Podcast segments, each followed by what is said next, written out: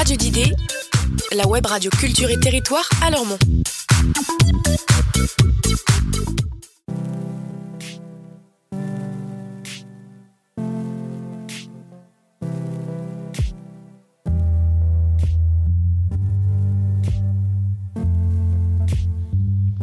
Bien bonjour, ici Mélissa Brézé et vous écoutez Donne ta patte. C'est un podcast produit par Radio d'idées où ont lieu des discussions passionnées et passionnantes autour de l'approche à la création. Aujourd'hui, on accueille Antoine Maille, aka Antoine May quand on prononce mal son nom de famille. Comment ça va Antoine? Ah bah, ça va très bien, je suis très Ok. content d'être ici. Cool. Qu'est-ce que tu fais dans la vie? Euh, dans la vie, je travaille euh, dans l'audiovisuel. Donc là, depuis quelques temps, plus en post-production, mais euh, je varie mes plaisirs dès que je peux.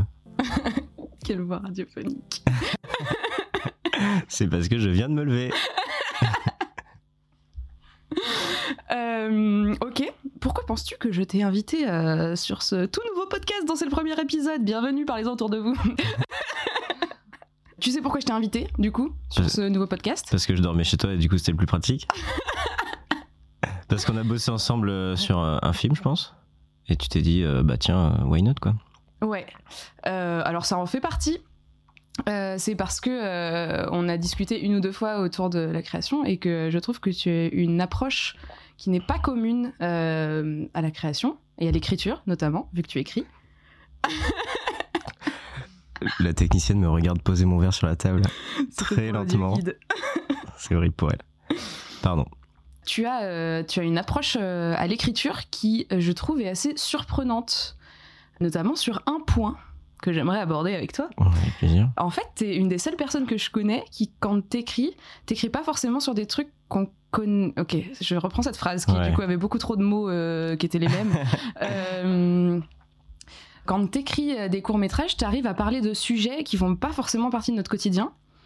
Et euh, à notre âge, avec le peu, entre guillemets, d'expérience qu'on puisse avoir, même si tout est relatif, ça reste compliqué d'écrire sur autre chose que, que soi-même ou que des choses qu'on connaît dans la vie, quoi. Ça se trouve, tu vois pas du tout de quoi je parle quand je te dis ça. Mais attends, on va peut-être arriver à un endroit où je te rejoins. Ok. Euh, alors, par exemple, sur euh, Hades, Ouais. tu parles quand même d'un gars qui a perdu son bras, déjà. Genre. Bah, Pourquoi pas, mais- son- alors, déjà, Hades, euh, pour euh, expliquer ce que c'est, c'est un court métrage sur euh, une bande de jeunes qui ont monté une espèce de start-up de suicide assisté Mhm. où tu t'inscris pour passer la dernière soirée de ta vie et tu t'en réveilles pas. Et ça commence sur un garçon qui se réveille dans une baignoire nu avec un bras euh, euh, mort, mais euh, en mode j'ai dormi dessus, le bras est mort quoi. D'accord. Donc il est pas, enfin c'est pas genre il a perdu son bras sous une armoire. Mais voilà. Mais rien que cet aspect, en fait, de parler de suicide assisté, c'est méga fort. Et ok, désolé, je veux, je veux pas partir dans un truc qui est trop personnel. Non mais carrément, vas-y, lâche-toi. Ok. hein. C'est en fait euh, généralement quand on en vient à écrire sur ce genre de sujet, c'est que c'est quelque chose qu'on connaît. Et je te connais pas assez pour savoir si c'est quelque chose que tu connais dans ta vie. Euh, mais du coup, c'est ultra intéressant. Si jamais c'est quelque chose que tu connais pas. Eh ben, c'est quelque chose que je ne connais pas dans ma vie. Ok. Euh, j'ai pas du tout été confronté à ça. J'ai été confronté à des personnes qui euh, se faisaient de la violence, etc. Mais j'ai jamais euh, connu de suicide ou de personnes qui étaient en situation où on se posait la question du suicide assisté ou quoi. D'accord. Ça m'est jamais arrivé. Et du coup, si tu, si, si tu es conscient de cette idée, comment elle est arrivée, tu peux en parler? Ouais, c'est très décevant, je pense. Mais euh, pour moi, l'idée principale de Hades, c'était pas ça du tout. Euh, pour moi, l'idée principale de Hades, c'était. En fait, je pars souvent d'un concept. Et là, pour Hades, le concept, c'était des gens qui se réveillent une soirée et qui passent la journée à préparer la, deuxième soirée qui, allait arriver, quoi. Et euh, c'est un truc que j'ai pas mal vécu euh, quand je vivais à Bordeaux avec euh, bah, tous mes potes techniciens qui étaient sur le film et tout ça, quand je squattais chez eux, où vraiment on se réveillait un matin, on passait la journée à discuter de tout et de rien, jouer aux cartes et ranger pour pouvoir refaire la, fête le, soir. Et en fait, quand j'ai commencé à vraiment creuser le truc, écrire les personnages, etc., tout ce qui ressortait des personnages m'a amené petit à petit vers cette idée euh, de start-up parce que j'avais envie de parler euh, de la mort, de l'approche euh, d'une- de la- de l'approche légère à la mort et tout ça, puisque eux c'est leur métier, Mm. mais ça va même plus loin que les croque-morts puisque eux ils en font la fête de la mort, etc. Et ils tuent, enfin, c'est du, c'est des serial killers médicinaux quoi, tu vois ce que je veux dire. Mm. Donc du coup, euh, quand l'idée est venue de parler du suicide assisté, euh, j'ai compris que le thème était plus fort que mon concept de base Et je suis vraiment euh, parti là-dessus, quoi. Mais c'est vraiment arrivé par les personnages et à force d'écrire. Et qu'est-ce qui se passe? Ah ben il y a un gars qui est mort sur le canapé. Pourquoi il est là? Pourquoi ça surprend personne? Ben, en fait c'est parce que c'est leur métier, etc., etc. Ok.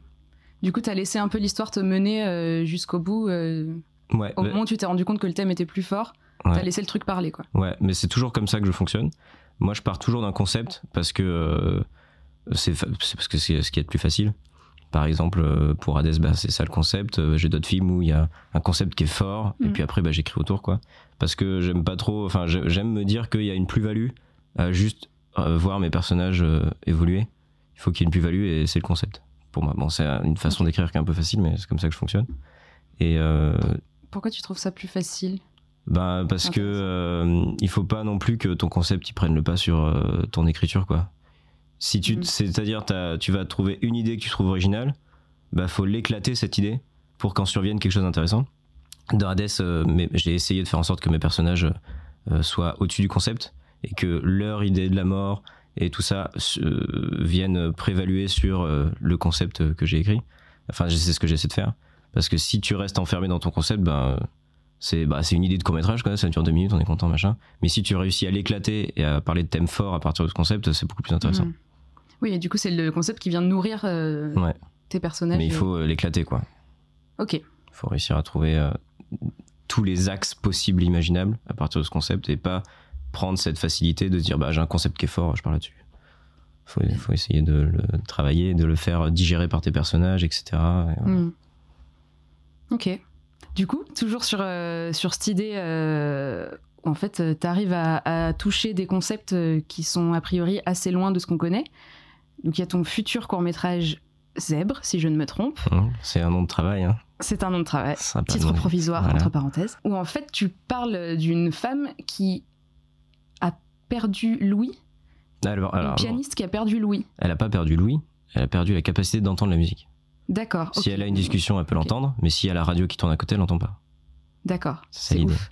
Et alors, euh, pour le coup, quand j'ai entendu parler euh, de cette histoire, donc c'est euh, Boris de Léguera qui m'en a parlé. Boris de On te Léguera, salue, Boris. qui sera dans le troisième épisode, oui. Et tout. Euh, ouais, petit teasing. Et, et en fait, quand il m'a juste expliqué le- concept, pour le coup, parce qu'on parle bien d'un Bah là, concept, carrément, là, c'est ça, c'est le concept de base. juste l'idée est, est dingue en fait, parce que c'est un truc qu'on connaît pas vraiment. Enfin, je crois. Ouais, je c'est- sais pas si c'est C'est possible. peut-être pas une maladie recensée en tout cas. je sais pas si c'est possible. Et cette idée, euh, elle est ultra forte, quoi. Et euh, ça peut, pour le coup, c'est un concept qui peut puiser sur euh, des émotions et un développement de personnages assez hallucinant. Bon, en fait, là, du coup, on en arrive au point où on va, on risque de spéculer et ou, ou même genre de survendre le film, et quand il va sortir, il va être beaucoup moins bien. Du coup, on peut arrêter d'en parler là si tu veux. Mais euh, oui, enfin, en tout cas, ça, ça illustre complètement cette idée euh, de concept et d'éclater le concept parce qu'au final, euh, quand euh, j'écris le truc sur le zèbre, là, mon concept de base, c'était même pas ça. D'accord. C'était un truc avec un zèbre au final.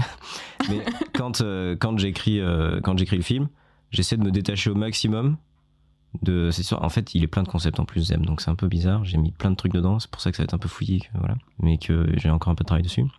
Mais le concept de ne plus entendre la musique, en fait, c'est vraiment juste une métaphore du deuil de sa mère. Parce que elle, c'est quand elle apprend la mort de sa mère qu'elle entend plus la musique, et entendre la musique, c'est la, la- la musique de la vie, etc. Enfin, tu vois, c'est tout ce sens-là. Et du coup, bah, ça parle du deuil, quoi. Donc j'ai vraiment éclaté mon concept pour, à travers mes personnages, leur faire digérer euh, le concept pour parler euh, du deuil, euh, de la Mhm. solitude, et ça parle aussi de création et tout ça. Mais voilà, mais je, mais je pense qu'on va pas trop parler de zèbre, D'accord. tout ça, Il y a pas de souci. parce que c'est un truc qui est en devenir de sortir, Ouais. et du coup, bah, c'est un peu euh, bizarre. Normal. Ouais. Trop cool. Et euh, tu t'es frotté euh, il y a pas longtemps à l'écriture à plusieurs aussi. euh, je crois que j'ai cru savoir après une petite discussion euh, d'un samedi soir. Ouais, c'est un truc que je faisais jamais. Déjà, en fait, moi, j'ai toujours, toujours bossé le plus possible seul, ou presque. Enfin, tout ce que je pouvais faire moi-même, je le faisais moi-même. Déjà pour pas déranger les gens, parce que c'est que du bénévolat. J'en suis vraiment à un stade de la création où je paye euh, quasiment jamais euh, les gens qui viennent euh, bosser avec moi ou pour moi. Euh, mais en tout cas, euh, l'écriture, euh, souvent le montage, enfin beaucoup de la post-prod et tout ça, même le cadre, beaucoup de ça, je le faisais moi-même pour pas déranger les gens ou pour que ça aille plus vite, pour que ce soit plus simple, pour pas faire des journées à rallonge, enfin que pour des idées pratiques quoi. Et petit à petit, Maintenant, c'était le cas sur Hades par exemple, comme ça, j'essaie de lâcher des rôles que je tenais toujours euh, pour moi. J'essaie de lâcher bah, déjà des potes, parce que pour leur faire plaisir, ou aussi parce que je leur fais confiance, parce que maintenant j'ai envie de bosser avec eux, etc. Et, euh, et là, très récemment, en écriture, mais parce que c'était pas un projet à moi à la base, et je pense que c'est pour ça que j'ai fait ça. Mais euh, j'ai avec Boris, on, qui ouvre une chaîne YouTube. Boris Agabi, allez vous abonner. Exactement, ça va être génial. Euh, en fait, on, je, on s'est posé en mode, euh, viens, on écrit un truc, mais un truc facile à faire. Ça prend, euh, ça prend 20 minutes à écrire, une heure à tourner, on s'en fout, histoire de faire un truc. Et en fait, on a passé 5 heures à écrire un truc où on s'est trop marré. Et en fait, où on rebondit sur les idées des autres, on explore complètement les idées de chacun, c'est-à-dire que quelque chose qui me serait pas venu à l'idée, mais en fait, je me rends compte que ça va vachement m'inspirer, et si j'avais été tout seul, j'aurais jamais pu partir là-dedans. Ou alors, ben, une idée sur laquelle je vais être buté, ben, il va me dire non, mais en fait, elle est pas bien du tout, cette idée, on, va nulle part. Et du coup, bah, ça me permet d'aller chercher le meilleur de ce que je peux sortir et d'aider l'autre à sortir le meilleur de ce qu'il peut trouver, etc. Et du coup, bah, c'est hyper intéressant. Mais je répète, j'ai pas fait ça encore sur des projets personnels. Je sais pas si j'y arriverai de la même manière, mais en tout cas, c'est hyper stimulant d'écrire euh, à plusieurs mains, quoi. C'est un truc auquel je me suis pas encore frotté et j'aimerais bien euh, commencer euh, incessamment ce que peu. Hmm. selon l'accord des personnes. À la fin de ce podcast. Surprise, qu'est-ce qui va se passer? Euh, Et pour le coup, euh, c'est euh, quelque chose. alors, moi, j'ai déjà composé à plusieurs, pas composé musicalement parlant, mais dans le sens faire une mise en scène à plusieurs qui déjà, euh, je trouve, te pousse vachement à un aspect créatif que t'as pas forcément, dans le sens où bah il y a quand même une petite partie de ton ego qui a envie de dire, hey, faut que je montre le meilleur de ah moi-même parce que là on fait ça à plusieurs, tu vois. Carrément. Et ça te pousse bien, bien, bien, bien. Et, euh, et il te sort des idées auxquelles t'aurais jamais pensé seul. Et en même temps, c'est aussi euh, très intéressant qu'on te dise, non mais ça en fait laisse tomber. Genre oui, t'es bloqué dessus, il faut que tu la sortes, mais en fait non, ça ira nulle part. Hmm. Et tu veux dire que t'as pas envie d'être celui qui baisse le niveau, le niveau général? Du groupe quoi. T'as pas envie, t'as, as envie, t'as toujours envie d'être dans les porteurs. Enfin, tu vois ce que je veux dire? T'as as envie d'être la, la, bête devant la charrue. Et t'as pas envie d'être euh, le gars qui court derrière quoi. Quand t'es dans un groupe. C'est, ce que toi tu ressens quand tu écris bah, à plusieurs? quand t'écris quand t'écris à plusieurs, t'as cette stimulation où en fait dès qu'il y en a un qui va être un peu euh, un peu à, manque, à court d'idées ou quoi, eh ben, il va vouloir euh, remonter. Donc, euh, il va avoir. Un... Quand t'es tout seul, t'as pas ça. Alors que quand t'es à plusieurs, tu vas vouloir bah, remonter, euh, mm. remonter dans le wagon le plus vite et pas te laisser perdre. Et enfin, c'est en, ça que c'est stimulant aussi, c'est que t'as pas envie d'être celui qui est derrière à regarder les gens avoir des idées. Ouais, carrément. Et, mais ça, c'est fou parce qu'en fait, il y a des fois où quand tu travailles en groupe, et ça, pour le coup, c'est pas que dans la création, même. Ah bah, on, parle des TPE du collège? Super. Est-ce qu'on parle des travaux de groupe à l'INSEC en communication Non? euh, ou pour le coup, en fait, il y a des fois des groupes où tu as as forcément des personnes qui vont se positionner en leader et forcément des personnes qui vont se positionner en suiveur. Mmh. Et euh, parfois ça marche pas, cette histoire-là, et parfois ça marche vachement bien, parce qu'en fait les suiveurs sont d'accord avec tout, ils sont quand même motivés, et euh, les leaders sont contents parce que c'est leurs idées qui sont prises. Après, euh, d'un avis personnel de ma part, je trouve ça du coup moins enrichissant, vu que ça reste quelqu'un qui crée le truc et les autres qui le suivent. Mais il semblerait que toi, dans les projets dont tu parles, pour le coup avec Boris et Gabi, il n'y ait pas forcément ça. Et que ce soit un peu les idées qui viennent de tout le monde. Mm. Est-ce que c'est facile à gérer ça, euh, d'un point de vue. Enfin, même si je vous connais, donc je sais que vous êtes plein de bienveillance et que vous êtes potes et que du coup ça marche bien. Mais est-ce que.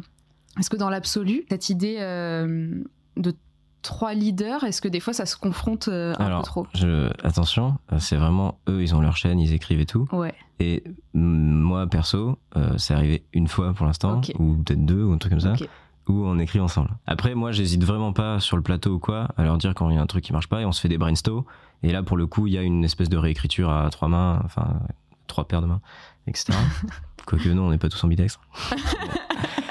et, et là, là, je retrouve encore ça mais ça se fait euh, sur le plateau et tout. C'est pas vraiment écrire euh, sur table et tout. C'est vraiment, ça se fait. Euh, on se prend une demi-heure de pause et on réécrit un peu la fin parce qu'on trouve qu'elle est un peu faible par rapport à ce qu'on pourrait faire, etc. Mais moi, je suis pas là pour écrire avec Boris et Gabi. Et c'est juste là, ça s'est fait parce qu'on avait trop envie. Et puis quand voilà, on était, il nous restait un peu de temps devant nous, quelques bières, on se lâche quoi. Mais voilà. D'accord. Mais sinon, pour répondre à ta question, qui était Euh, quelle est la couleur de, du cheval blanc micro d'Henri IV. Il est noir. Cheval blanc d'Henri IV qui est rouge d'ailleurs, qui n'est pas blanc. Euh, bienvenue, point culture. Euh, quelle était ma question? Ce que tu me disais, c'est pas trop difficile. Par rapport aux égaux, tu veux dire? Euh, je pense pas que ce soit forcément une question d'ego, ça peut, mais pour le coup, euh, je pense pas que ce soit vraiment une question d'ego, euh, mais juste une question de quand euh, dans ta personnalité tu te positionnes en tant que, que leader ou que suiveur et que dans un groupe il y a plutôt que des personnalités de type leader. Est-ce qu'à un moment ça se confronte de manière négative ou est-ce que même la confrontation reste toujours positive? J'ai parlé beaucoup dans cette question qui était très longue et très vite, est-ce que ça va toujours? Oui, c'était très clair. Moi, je pense que c'est pas négatif d'avoir d'avoir du conflit, tant que ça reste du conflit bienveillant et argumenté et qu'on se comprend tous. Moi, je sais que par exemple, l'ego c'est important. Je pense que quand tu veux faire de la création, il faut que tu aies au moins l'ego de te dire que ça vaut le coup de le faire, tu vois. Mm. Il faut que tu dises bah ce que je fais euh, c'est bien, ça vaut le coup, euh, les gens euh, peuvent aimer et tout. Et moi, j'ai toujours été beaucoup soutenu, entouré de gens qui étaient des gros faiseurs. Et c'est pour ça que j'ai eu la chance de faire tout ce que j'ai fait déjà assez tôt. J'ai pu faire des trucs trop cool avec des gens trop cool. Parce que c'était tous des faiseurs. Et que euh, ben, euh, les euh, leaders se noyaient entre eux, quoi, tu vois. Enfin, je veux dire, ça se diluait. Mm. Et avec Boris et Gabi, en l'occurrence, le, le- le- tout le côté égo, etc. Moi, je sais que c'est, enfin, je sais que tous les, les gens avec qui je, je suis tout ça, je sais qu'on a de l'ego parce qu'on fait des trucs et qu'on se kiffe, tu vois. On, on adore ce qu'on fait entre nous, etc. Et, euh, et c'est, c'est que du positif. Et dès qu'il y a un truc qu'on n'aime pas, on a vraiment une raison de pas l'aimer. Donc euh, le conflit, du conflit va naître euh, un point de vue, va naître euh, quelque chose qui va faire avancer l'autre ou même nous-mêmes. Ou alors même on va se demander bah, pourquoi j'aime pas et tout le monde aime et tout ça. Et en fait je me rends compte que parce que je suis plus comme ci ou comme ça, etc. Et du coup ben euh, ça fait, euh, enfin ça fait beaucoup plus de positif que de négatif. Quoi. Mm. Et j'ai jamais connu, je crois, je crois que j'ai jamais connu genre un conflit euh, où on stoppe, on stoppe tout, on se dit bah pff, en fait euh, on n'est pas du tout fait pour faire ça ensemble. Quoi. Mais peut-être parce que je suis un peu frileux et que du coup j'attends d'être sûr avant de m'engager dans un projet avec quelqu'un. Ou parce que tu t'entoures que des personnes qui pensent un peu comme toi, dans le sens où euh, même si à un moment t'as un conflit, euh, c'est pas grave et ça continue quand même et ça peut aller plus loin. Mm. Parce qu'il y a des gens que ça bloque vite. Après, je, dis, je dis tout ça, mais en vrai, euh, quand je fais un film, ben, euh, je suis un, je suis un insupportable. Faut pas me, faut pas me, faut pas me contredire comme ça. Non Mais, euh, mais je pense que c'est important. Et cet, cet ego que j'ai euh, sur les tournages ou en écriture et tout ça, je pense qu'il est important parce que euh, je vais quand même accepter ce qui va venir vers moi, mais je vais avoir l'ego de me dire, mais non, mais si j'ai eu cette idée à la base, c'est que ça a du sens et tout. Il faut que je, m'y- faut que je m'y tienne, etc. Mm. Donc voilà. Faut avoir du recul, mais de l'ego aussi. Je pense que c'est important. Ok. Mais pour le coup, je veux bien rebondir sur la discussion que tu as engagée sur l'ego. Euh, quand tu as dit. Putain, c'est tellement compliqué de parler d'ego et tout. Ah ouais Euh, Quand tu as dit euh, que à partir du moment où, où tu crées, où tu présentes des choses, il faut avoir un minimum d'ego, sinon tu n'oses pas le faire. Euh, ça, je trouve ça méga intéressant et méga important parce qu'il y a tellement de monde, et alors pour le coup, ça part un peu dans le féminisme, mais il y a beaucoup de meufs qui ont ce- cette espèce de syndrome de l'imposteur où euh, elles ont des idées et qu'elles se disent non non je vais pas le faire je vais pas le faire parce que euh, parce qu'elles flippent et euh, parce que justement euh, la question elle est même pas de se dire que ça peut plaire à des gens la question elle est de se dire que Bah, il y a aussi le côté je vais me ridiculiser, quoi. Je suis en train de sortir Ouais. quelque chose qui est hyper intérieur.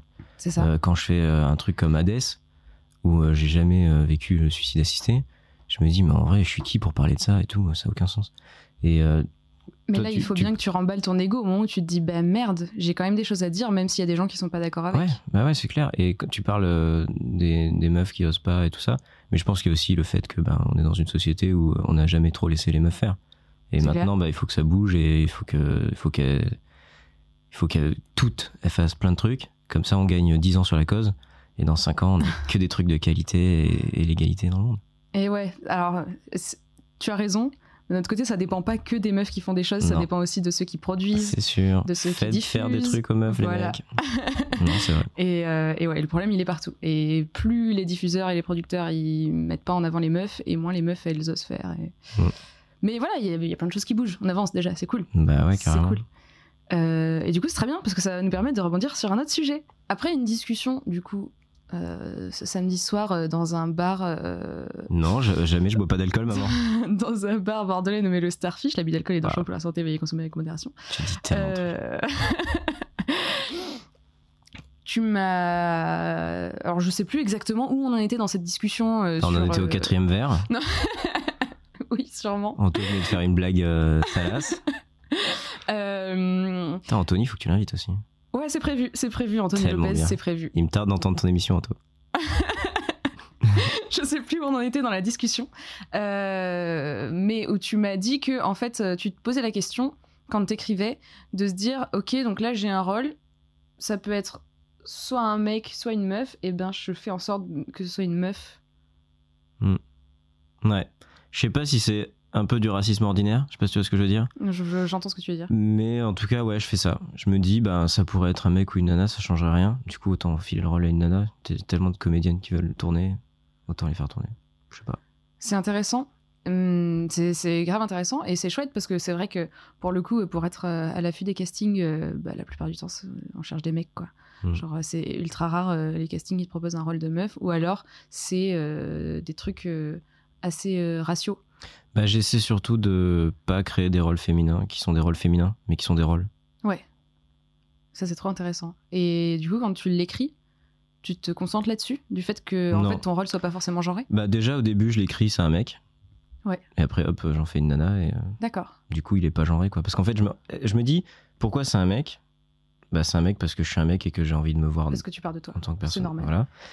Et du coup, je me dis, c'est tout. Euh, à aucun moment, euh, son pénis ouvre une porte magique ou quoi que ce soit. Donc, c'est euh, beau. viens, c'est une meuf en fait. Et du coup, ben, je me dis, qu'est-ce que ça implique? Est-ce que, est-ce que je dois changer des trucs ou quoi? Généralement, ben non, puisque j'écris des rôles qui sont pas forcément très genrés.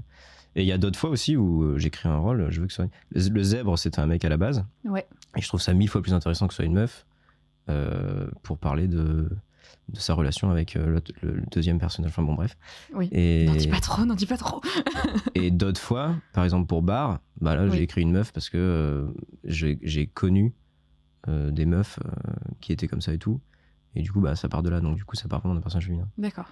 Mais dans l'idée, j'essaie toujours de, de mettre un personnage féminin au lieu de mon personnage masculin. Surtout un personnage principal. Ok. Puis voilà. Puis d'essayer de suivre quelques règles, d'essayer de casser euh, les trucs de, de boyfriend, euh, etc. Ouais. Enfin, bon, d'enlever tout ça, quoi. D'effacer. Parce que déjà, moi, ça me fait chier Ouais. à, à regarder dans les films. Genre, tu te dis, euh, t'as un film qui est trop bien, le concept est génial. Je sais- tu sais, c'est comme ces jeux vidéo où tu dis, putain, j'ai acheté le jeu euh, Aladdin, j'adore le film Aladdin, ça doit être trop bien. Et en fait, tu regardes et c'est un platformer lambda, ça peut être n'importe quoi. Et en fait, c'est ça avec plein de films où tu dis, putain, le concept est génial. En fait, c'est un, un mec, et en fait, enfin, je sais pas, n'importe quel concept. Et en fait, tu te rends compte que c'est juste une histoire d'amour banale à l'intérieur du concept. Ouais. Et ça me fait trop chier. Et du coup, moi, j'essaie d'enlever tout ça. C'est c'est drôle parce qu'hier j'étais en train de lire euh, du coup le livre que tu as vu sur euh, la table de mon salon, le Mhm. Save the Cat de Blake Snyder. Yes. Et c'est alors euh, lui, euh, c'est un livre qui est méga intéressant quand t'écris, qui qui qui met surtout, à mon avis, je l'ai pas encore terminé, donc peut-être que mon avis va changer d'ici la fin. Euh, mais qui pour moi pour l'instant met surtout en avant comment faire un film qui fonctionne. Et un film qui fonctionne aujourd'hui, c'est quoi? C'est pas forcément un blockbuster, mais c'est un film à l'américaine avec des codes assez précis et souvent respectés et rarement cassés, parce que dès que tu casses des codes, ça part dans le cinéma arrêt essai, et du coup, évidemment, euh, tu fais moins de place au box-office. Mhm. Euh, et, euh, et lui, justement, il, donc il a un espèce de schéma comme ça euh, pour tous ses scénarios, où déjà il part sur une base de 110 pages pour un scénario. Et, et en fait, chaque truc arrive à un, numéro de page précis, euh, avec euh, des personnages qui sont ultra stéréotypés sur plein de trucs. Alors Ouais. pas stéréotypés euh, genrés, mais euh, enfin en l'occurrence si un peu. mais Lui, il t'en parle en mode, c'est comme ça que je fais. Enfin, où il, où il le dénonce. Hum, il t'en parle en mode c'est comme ça que je fais et c'est comme ça qu'il faut faire si tu veux vendre un film. Ouais, vendre un film, il a raison. Hein. Moi, Il a tu, raison. Vois, tu vois, moi, mes films, ils marchent pas. hein. En plus, enfin, c'est horrible parce que je parle d'ego tout à l'heure. Maintenant, je parle, enfin, on dirait le gars qui. Non, mais En non. vrai, je fais des, des tout petits films dans mon coin. mais, euh, Mais on s'en fout, c'est mais moi, ça, quand je vois les maths dans le scénario, ça me fait chier. Quand je me dis, ouais, bah, en fait, là, on est à tel acte. euh, Là, il va rencontrer tel personnage. Ouais, bah, en fait, ce personnage va devenir ça. Ça m'ennuie un peu. Ça, je trouve ça trop dommage, en fait. Mm. J'ai envie d'être surpris, Donc euh, j'ai envie que soit ça parte sur autre chose, soit ce soit pas du tout une histoire que j'ai déjà vue ou des trucs comme ça. Quand je suis spectateur. Après, tu regardes mes films, je suis sûr on retrouve gavé de schéma, etc. machin. Mais en tout cas, moi en tant que spectateur, ça me ça m'emmerde un peu. En fait, dès que je tombe dessus, le film baisse dans mon estime. Ouais. Dès que je vois les maths dans le scénar, euh, ça redescend quoi. Je comprends. Je, je comprends. Moi, personnellement, j'ai moins d'attentes du coup quand je sais que c'est un truc euh, qui va être calculé comme ça. Comme par Mhm. exemple tous les, tous les Marvel. Je, je Ouais ouais. suis méga bah, tu, fan de tu vas Marvel. pour faire la sieste, mais, si fatigué quoi. Non, c'est pas vrai, j'adore Marvel, c'est génial. Euh, personnellement, j'adore, mais j'ai tellement peu d'attentes qu'en fait, j'ai pas de mal à adorer. ouais, même quand ils se sont chiés, Mhm. et ben, ça m'a quand même plu parce que j'ai pas, j'ai aucune attente, euh, parce que je sais que ça va bien finir, même si, Mhm. Même si, oh là là, non, on va pas spoiler. Non mais t'as raison Même parce s'il que y a quelqu'un qui meurt, oh là là. T'as raison aussi pour le coup parce que moi aussi j'adore aller au cinéma juste pour le spectacle. Ça m'arrive très Ouais. souvent. J'adore faire ça. J'adore euh, me poser. euh, Enfin j'adore, euh, j'adore ça. Mais tu vois, je sais que c'est pas les films qui me marquent le plus. D'accord. Je sais pas pourquoi. Mais je, par exemple, en termes de musique, tu vois, quand, une- quand j'ai une musique de film dans la tête, c'est jamais une- trop une musique de, de blockbuster ou quoi. Ouais. C'est plutôt un, un- un- un morceau qui a été utilisé dans une BO ou des trucs comme ça, de films un peu plus d'auteur ou quoi. D'accord. Et donc je sais que je vais, c'est le spectacle quoi. C'est comme quand tu vas euh, à un festival de musique, t'as les têtes d'affiche, Ouais. tu vas les voir et tout, c'est cool. Mais le vrai pur concert où t'as kiffé, où t'as rencontré des gens, où c'est bizarre, c'est tout petits trucs confinés dans des, dans une vieille salle des fêtes chelou dans un village, tu vois. Voilà, c'est pareil avec euh, vrai. ma relation avec le cinéma. Mais je vais voir euh, gavé de, gavé de. On est à Bordeaux les gars. Ouais, ouais, ouais. Je vais- je vais voir euh, énormément euh, de blockbusters et tout. hein. Je vais tout voir, j'adore. hein. Mais parce que déjà j'adore le cinéma, j'adore le spectacle et tout, et j'adore euh, l'image. Mais les films, j'ai réussi à faire cette introspection sur moi, me demander qu'est-ce qui me plaît vraiment et tout ça, à force de tout voir. Et je sais que les films que j'aime le plus, c'est pas ça quoi. C'est pas ça. D'accord. Est-ce que tu vas voir du théâtre des fois ou pas? J'y vais plus trop non. Mais il y a une époque où tu y allais pas mal? Ouais, il y a une époque où j'y allais pas mal, bah, surtout l'époque où j'étais étudiant à Bordeaux, Ok. où j'allais au TNBA ou quoi. Ouais. Et euh, je vais pas trop au théâtre. Je vais plus, je crois que je vais plus voir des one man show maintenant, peut-être, Ok. du stand-up ou du Euh, stand-up, quelque chose comme juste, ça. euh, pardon, euh, pour préciser, le TNBA, c'est euh, le Théâtre National de Bordeaux-Aquitaine, qui du coup, euh, alors, euh, quand on parle de théâtre, chaque théâtre a une programmation dans un style un peu particulier. Hmm. Euh, Après, je dis TNBA, j'allais à tous les trucs. Hein. C'était la, la prog de. En fait, euh, à Montesquieu, ils nous filaient euh, ah places, yes, quoi. ah oui, cool ça. Ok. Du coup, oui, t'as fait un peu toutes les progs. Et ouais. Et enfin, j'ai fait un peu de tout. Et il y a des trucs qui m'ont grave marqué. Ok. Genre? Ben, bah, déjà, euh, il y a une époque, il y avait un film qui m'avait grave marqué qui s'appelait Bronson, de Nicolas Winding D'accord. qui est euh, l'histoire. euh, c'est l'histoire d'un gars qui est fait pour la prison, quoi. Il est fait pour ça. Et lui-même se catégorise comme euh, le. euh, comment on appelle les gens qui sont en prison? Le détenu. Comme le détenu le plus dangereux et tout. Et il adore se castagner avec les flics et tout ça. Et l'imagerie est dingue. C'est que je découvrais Nicolas Winding Refn comme ça. L'imagerie est dingue, les musiques sont top et tout. Et euh, un an plus tard, je suis allé voir un Cyrano de Bergerac avec Toreton, qui était inspiré de Bronson. Et je me suis dit, putain, mais en fait, c'est complètement transversal et tout ça. On peut vraiment tout faire avec tout. C'est- on est libre, on est hyper libre en art. On peut tout faire, c'est trop bien. Et j'ai vu, euh, j'avais vu aussi euh, un procès. Euh, T'es dans la salle et tu vois le procès euh, de Hamlet. Ouais. Et, et en fait, ils prennent des gens du public pour faire le jury et tout. Et tu peux te faire passer. C'est très long, c'est aussi chiant qu'un procès et tout. Ouais. Mais tu peux te faire passer toute la documentation et tout ça, c'est hyper écrit. Et chaque fois, les personnages euh, qui sont, euh, enfin, qui, qui jouent euh, les, les- les- les victimes, les témoins, machin et tout, Ouais. ils, ils le jouent un peu différemment chaque soir. Ce qui fait que ça va impacter le public différemment Hmm. et ils vont avoir une sentence différente. Et c'est marrant de voir en fait que par exemple là, le personnage féminin, euh, elle se lâchait complètement, elle était euh, en mode racaille et tout. Ophélie, du coup. Oph- oui, c'était Ophélie. Yes. Et euh, alors que le personnage masculin, pas du tout.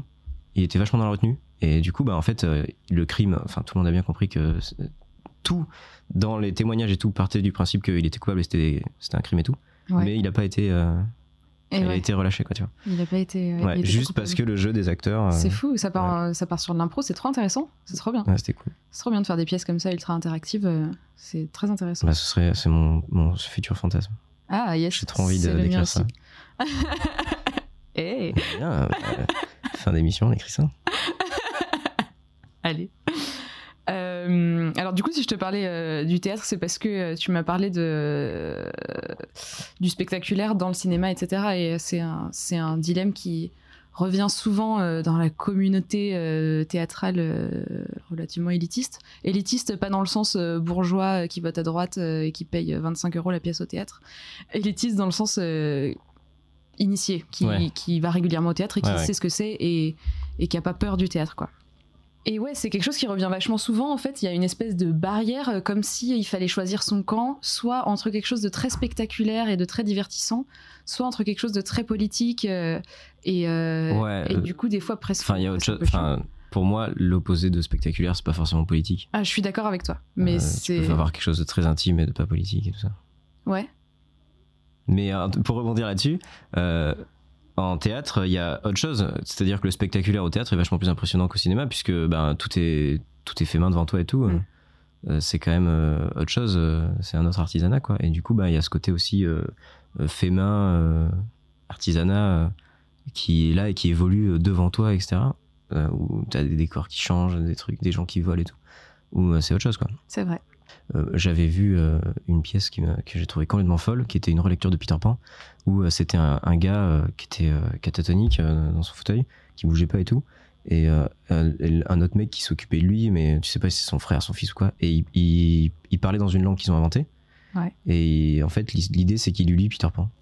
Et en fait, euh, ça part complètement en couille. Et à un moment, ils utilisent une espèce de grue euh, élévatrice pour, euh, pour les patients. Mhm. il l'utilise pour le faire voler au-dessus du public et tout. Et c'est complètement fou. Alors que c'est vraiment un, c'est un truc ul- ultra intime euh, avec juste euh, la relation entre les deux personnages et tout. Le, le décor c'est un lit d'hôpital et cette fameuse grue là. Et ils font plein de trucs. Ça part en délire total. Et à la fin il le fait voler. C'est- ça part dans le spectaculaire mais à tout petit budget et vraiment pour parler de l'intime quoi et pour parler de cette petite relation. Et c'est trop fort. Et du, du coup là pour le coup c'est l'idée de casser le concept pour moi Ouais. où tu pars d'un truc spectaculaire et en fait tu vas vraiment aller raconter quelque chose d'hyper intime quelque chose où tu te sens qu'à l'écriture le mec il a mis euh, il a mis bien autre chose que euh, ce que tu peux trouver généralement dans le spectaculaire etc et il a utilisé le spectaculaire pour transcender ça quoi tu vois et moi je trouve ça ça m'a marqué de ouf et je me suis dit putain mais c'est tellement ce truc là que j'ai envie de faire dans ma vie et voilà Trop cool. Bah vas-y, chaud. parce qu'en fait ce que je- ce que ce qu'on disait ce que j'expliquais à Mélissa euh, aujourd'hui même donc c'est pour ça que Il y, a, il y a à peine deux heures. je l'ai en tête, euh, c'est que je suis hyper nul pour écrire des trucs de commande. En tout cas, j'y arrive pas. Parce que euh, moi, je pars toujours d'un concept qui me tombe dessus. Quoi. Je suis dans le train, je suis en train de me faire chier dans le train, et hop, d'un coup, j'ai l'idée d'ADS euh, qui tombe. J'imagine ces gens, tout ça, je repense à, à ce que je vivais quand j'étais à Bordeaux. Je pense à ces gens, je me dis, ah putain, ça peut être marrant comme concept, tout ça, et hop. Et en 20 minutes, 30 minutes, il y a le concept qui arrive, et j'écris là-dessus, et j'écris. Et ça me tombe du ciel. Enfin, ça me tombe du ciel. c'est Dieu qui me parle, mais ça me tombe dessus, quoi. J'ai pas forcément choisi. Et euh, du coup, je peux passer un an entier sans rien écrire. Et puis tout d'un coup, en deux mois, j'écris 3-4 courts-métrages. C'est ce qui s'est passé là cette année. Mais par contre, dès qu'on me dit Ah, euh, on voudrait faire un clip ou euh, on voudrait faire ci ou ça, là, je deviens hyper nul. Quoi. Et soit il faut que j'écrive à plusieurs, ce qui est déjà arrivé pour du clip ou quoi. Ou du coup, il faut qu'on rebondisse les uns sur les autres. Soit on me demande de le faire moi-même. Et souvent, des gens m'ont dit Ah, mais attends, mais toi, tu fais ça euh, tu fais de l'audiovisuel et tout. Euh, Moi, je cherche quelqu'un pour me faire, pour m'écrire une pub. euh, tout ça, je te paye. Tu vois, ça, je pourrais vivre euh, de ça. Et j'en suis incapable. Je suis trop nul. Parce que moi, j'ai, un- en fait, j'ai un truc. En fait, je, ça, ça vient pas vraiment de moi. Quoi. Moi, je tire juste les ficelles de mes personnages. En fait, je sais pas si Oui. tu. En fait, c'est comme si j'avais un pull en laine. et, euh, et ce pull en laine, c'est une expérience dans ma vie, tu vois. Et, j'ai un petit fil qui dépasse. Et je tire dessus. Et à force de tirer dessus, j'arrive à comprendre comment fonctionne le pull. Qu'est-ce qu'il y a vraiment dans ce pull. Mais j'ai plus de pull. J'ai une pelote de laine, tu vois. Ok. Et c'est et du coup, je vais je vais avoir une ou deux pelotes, une, une rouge, tu vois, c'est euh, euh, quand j'étais gamin, il m'est arrivé ça, une bleue, euh, une, une ma vie amoureuse, des trucs comme ça. Et je me dis putain, ce serait trop cool que je fasse une écharpe rayée.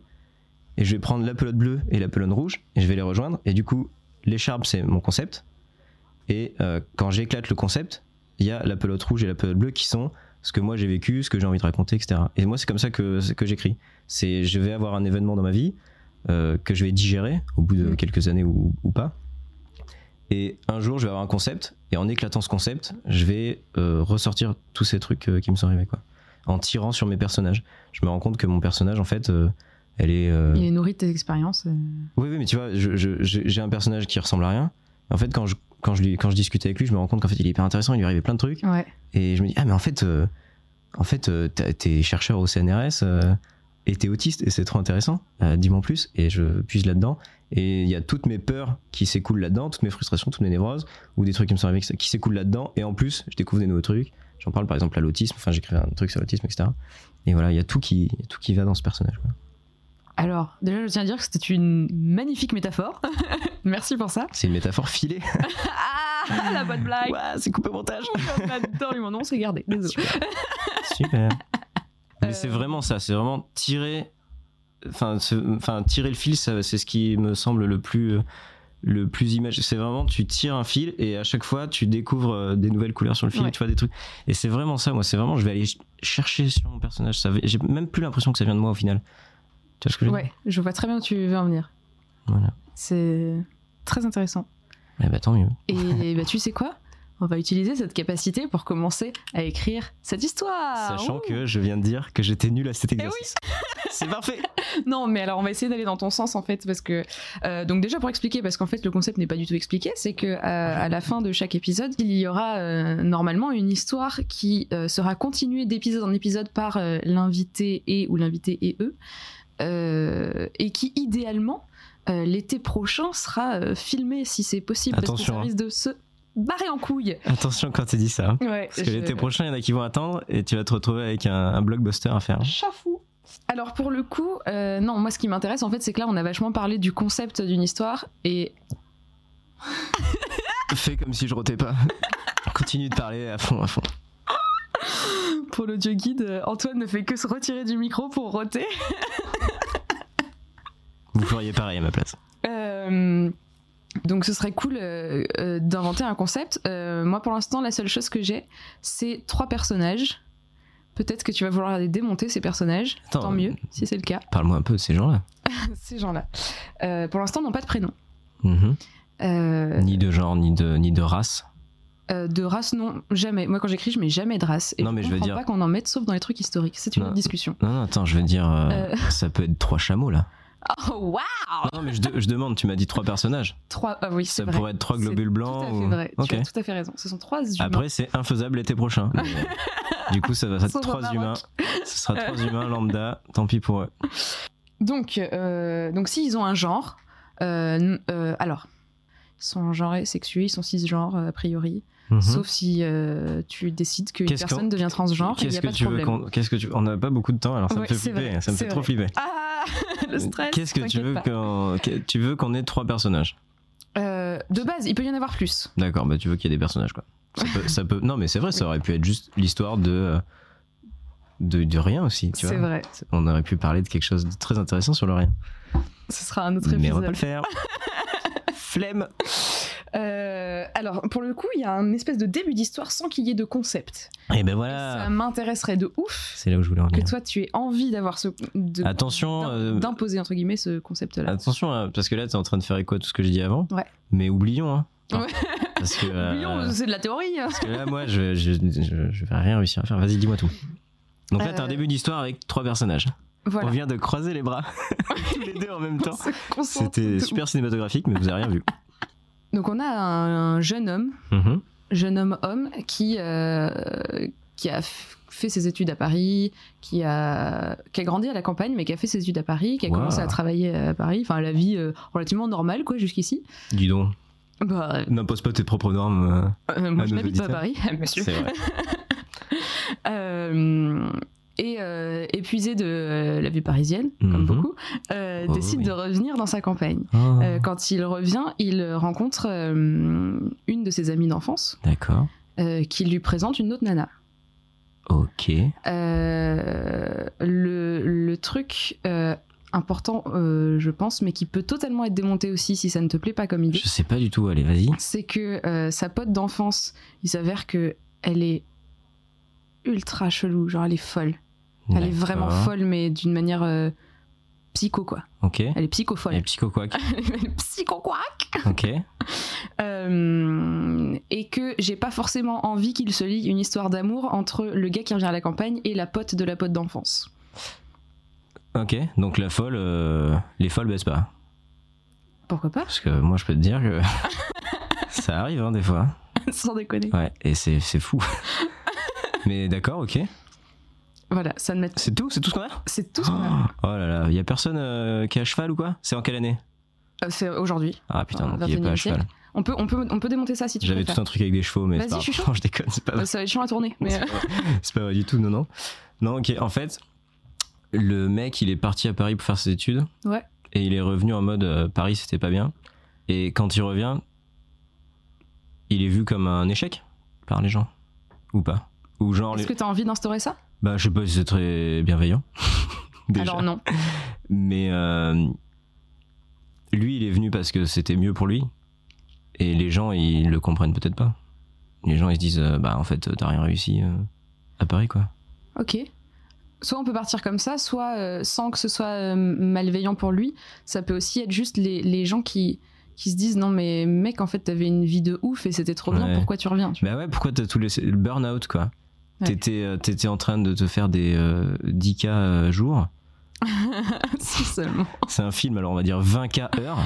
Allez, On fait ce qu'on veut. on fait ce qu'on veut. Euh, parce que euh, t'as start... parce que t'avais monté une start-up. Il, il venait de la Cage à Bordeaux, c'est ça? Ah non, il a fait une. Non, il a fait ses études à il a Paris. fait ses études à Paris. T'as fait études à Paris? Il y a peut-être la cage à Paris. T'as monté un super concept qui a trop marché à Paris et tout. Tu t'es fait des couilles en or. Et pourquoi, pourquoi tu reviens à Paris? Et revient, euh, pourquoi tu reviens à Bordeaux? Et du coup, il revient à Bordeaux pour euh, retrouver un truc. Bah, il revient à Bordeaux parce qu'en fait, il supporte plus forcément la vie euh, parisienne et le stress que ça implique. Ouais, mais pourquoi à Bordeaux? Pas à Bordeaux, à sa campagne, pardon. C'est moi qui ai dit Bordeaux? Non, Non, mais c'est parce qu'on est trop attachés. Ouais, Parce qu'en fait, beaucoup trop amoureux de cette ville. je viens de, de projeter, je viens de me projeter sur le personnage. et du coup, comme j'ai envie de rentrer à Bordeaux, euh, ça ressort là. Euh, non, mais oui, d'accord, il revient dans sa campagne, mais du coup, il a envie d'y retrouver quelque chose dans sa campagne. Tu vois, je pense qu'il y, Ouais. il y a un truc de son enfance ou, ou quoi, où il se dit, mais en fait, à cette époque-là, j'avais pas d'argent. Euh, j'avais, euh, j'avais, mais j'avais, j'avais- enfin, j'avais pas d'argent, j'avais pas le confort que j'ai et tout ça, mais j'avais quelque chose qui me rendait heureux. Et maintenant, je le suis plus. Et Qu'est-ce qui se passe? Du coup, il rentre à la campagne pour retrouver ça. Et ça peut être cette quête, euh, son, sa, sa quête personnelle, c'est je ne comprends pas ce que je cherche, mais je sais que c'est là, quoi. Je sais que c'était pas là-haut à Paris, dans ma tour d'ivoire avec mes euh, 20K euh, jour. Et peut-être que la folle, Ouais, c'est horrible de l'appeler la folle, appellera la folle. mais On je, peut leur trouver des prénoms hein, si tu veux. mais je pense que la folle, elle peut lui, euh, elle peut vraiment le- l'éveiller parce que c'est avec un, tu vois, c'est avec une confrontation, euh, front, enfin, avec cette frontalité là, Hmm. que lui, euh, tout ce que lui, en quoi il a cru à Paris et, et qu'il essaye de perdre, bah ça va complètement exploser au contact d'un personnage comme la folle. ouais. Et mais je sais pas quoi faire de l'autre meuf qui, a- qui m'a l'air insipide. Elle peut arriver plus tard. Ouais. Et Mais pour en fait, l'instant, il n'y a pas de problème. Enfin, en fait, je pense que cool c'est genre sa pote d'enfance Ouais. qui va recréer les liens, le rattacher à sa campagne et tout ça. Et euh, donc quand il revient, euh, il se retrouve et tout en mode, euh, enfin je sais pas, tu vois, il est perdu, il sait pas où aller. Peut-être qu'il a même plus ses parents, tu vois. Ouais. Et, euh, et en fait, il arrive et il y a cette meuf qui, putain mais c'est toi, Damien de la cage. Pardon pour cette ref très personnelle. Mais, euh, mais il dit ah ouais, tout, qu'est-ce que tu deviens et tout. Et puis, euh, puis après, il rencontre la folle euh, par le biais de sa pote et peut-être qu'il va peut-être qu'il va trouver un petit boulot ou un endroit où vivre ou quoi grâce à sa pote. Et dans l'univers de sa pote existe la folle. Et du coup, lui, il essaie de plonger dans l'univers de la folle pour essayer de comprendre ce que lui il est venu chercher Ouais. à la campagne, quoi. Parce que peut-être que ce qu'il est venu à la chercher à la campagne, c'est euh, c'est pas des gens, euh, c'est pas un métier ou quoi, mais c'est un état d'esprit. euh, Ouais. que la, la- enfin, je pense que quand tu dis la folle, je pense qu'elle est juste libre.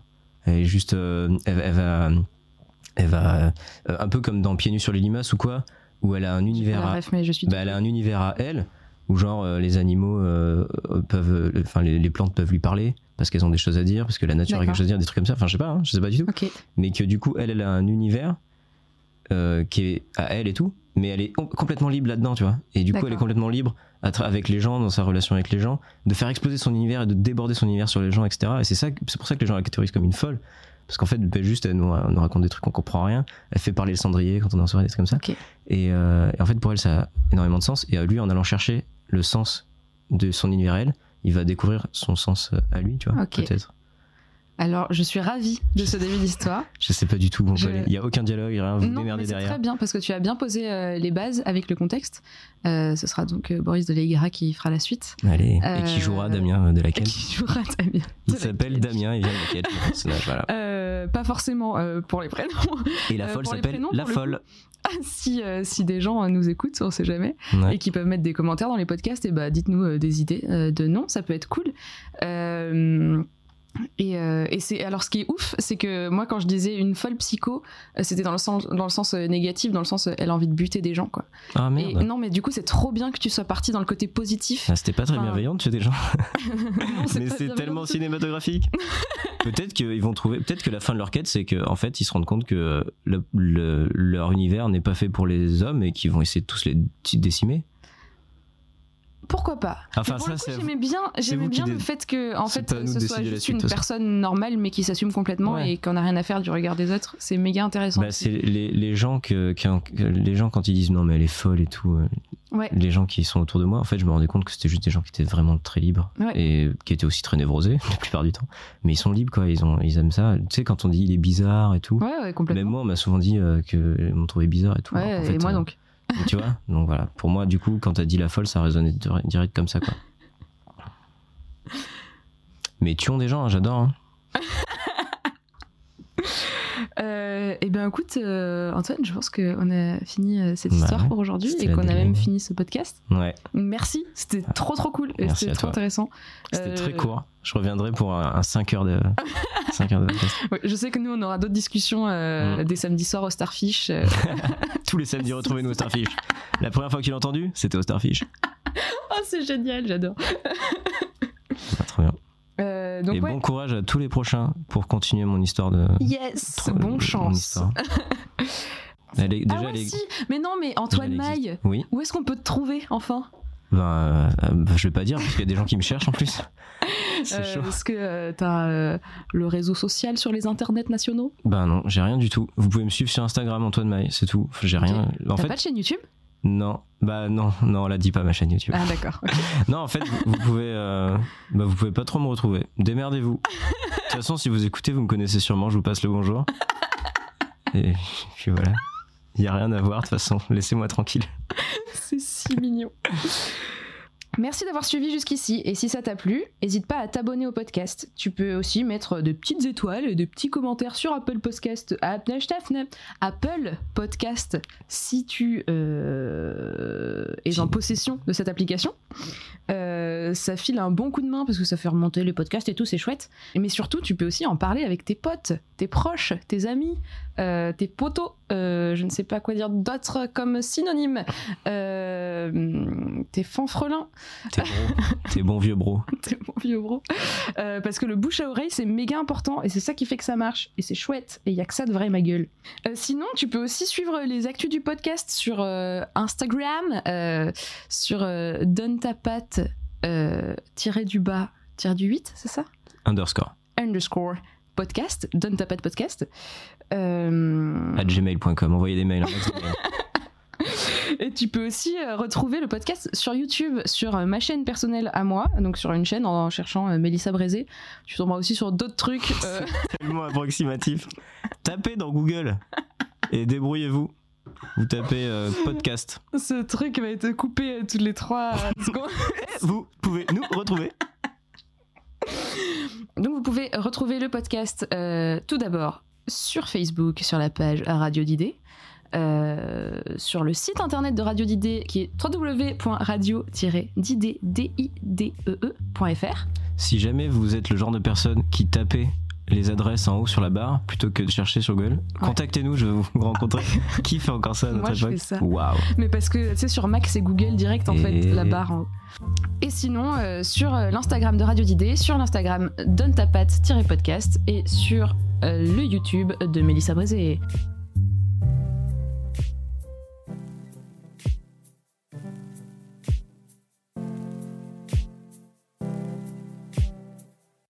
Nos actualités sur radio-didée.fr, Facebook et YouTube.